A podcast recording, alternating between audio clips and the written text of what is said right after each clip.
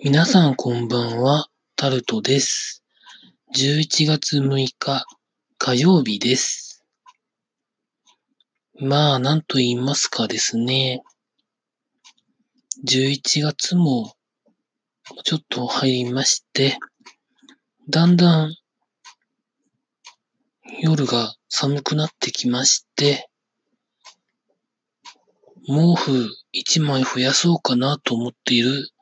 今日この頃なんですが、皆さんいかがでしょうか？これといってあるわけではないんですけれども、今週はそろそろアップルの新製品が発売になるとかですね。まあ今日今録音を撮ってる時間帯にアメリカ大、アメリカの中間選挙がやってたりとかですね。いろいろ世界で起こっておりますが、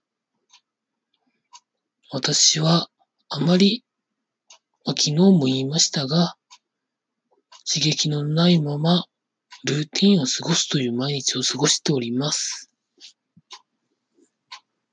まあ、コンビニで新商品を見つけるのが最近のルーティーンですかね。あとは、誰が言ってたかはわかりませんが、プリペイドカードの種類が増えているのをなんか、